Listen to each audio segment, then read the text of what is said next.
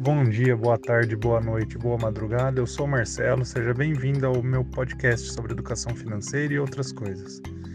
Hoje eu vou falar um pouco sobre mitologia. Tem um mito grego, né, de um bandido que chamava Procrusto. O que ele fazia com as vítimas dele?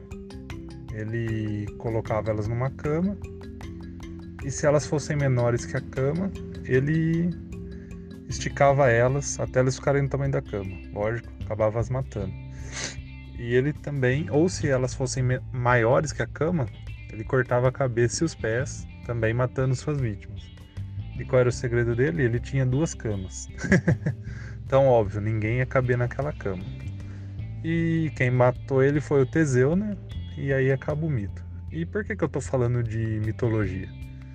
Porque o que a gente mais vê em investimento são aquelas regrinhas, né? Ah, você tem que investir 20% do que você ganha. Você tem que viver com 50% da sua renda. E por aí vai. Uh, o que acontece? Qual que é o problema com essas regras? Elas são um bom norte. Só que elas não servem para todo mundo, porque cada pessoa tem a sua realidade.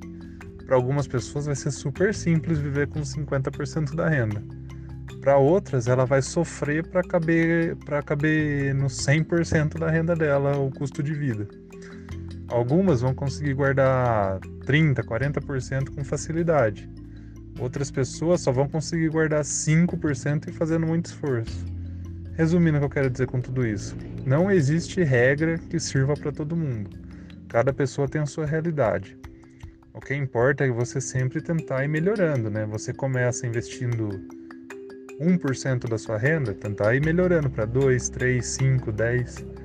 E a mesma coisa para despesas. Você começa gastando 100% da sua renda, você tenta ir melhorando para gastar 90, 80, 70, mas tudo é um processo, tá?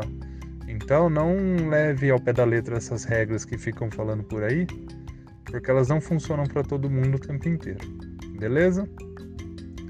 Por hoje é isso. Para mais conteúdo sobre educação financeira, entra lá no meu blog, o link está na descrição desse podcast.